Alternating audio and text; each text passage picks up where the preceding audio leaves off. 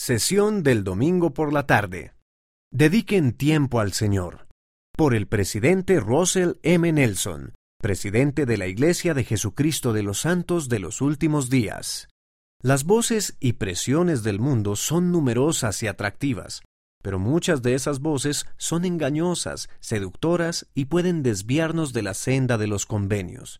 Para evitar la inevitable angustia que le sigue, Hoy les ruego que contrarresten el encanto del mundo, dedicando tiempo al Señor en su vida todos y cada uno de los días. Si la mayor parte de la información que obtienen proviene de las redes sociales o de otros medios de comunicación, su capacidad para escuchar los susurros del Espíritu se verá disminuida.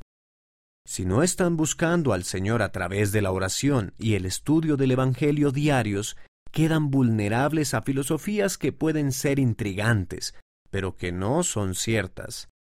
Incluso los santos que de otro modo serían fieles pueden ceder al ritmo constante de la banda de Babilonia.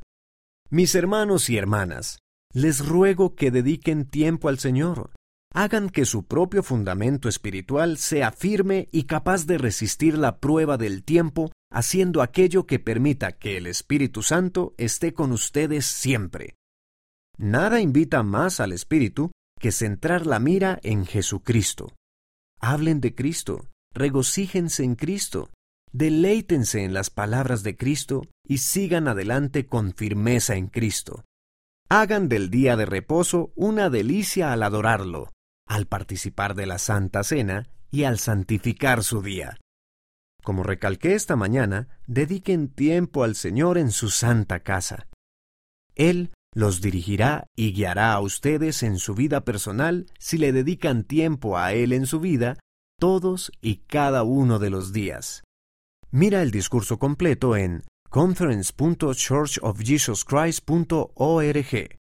Ha llegado el momento de que cada uno de nosotros implemente medidas extraordinarias, quizás medidas que nunca antes hemos tomado para fortalecer nuestro propio cimiento espiritual. Presidente Russell M. Nelson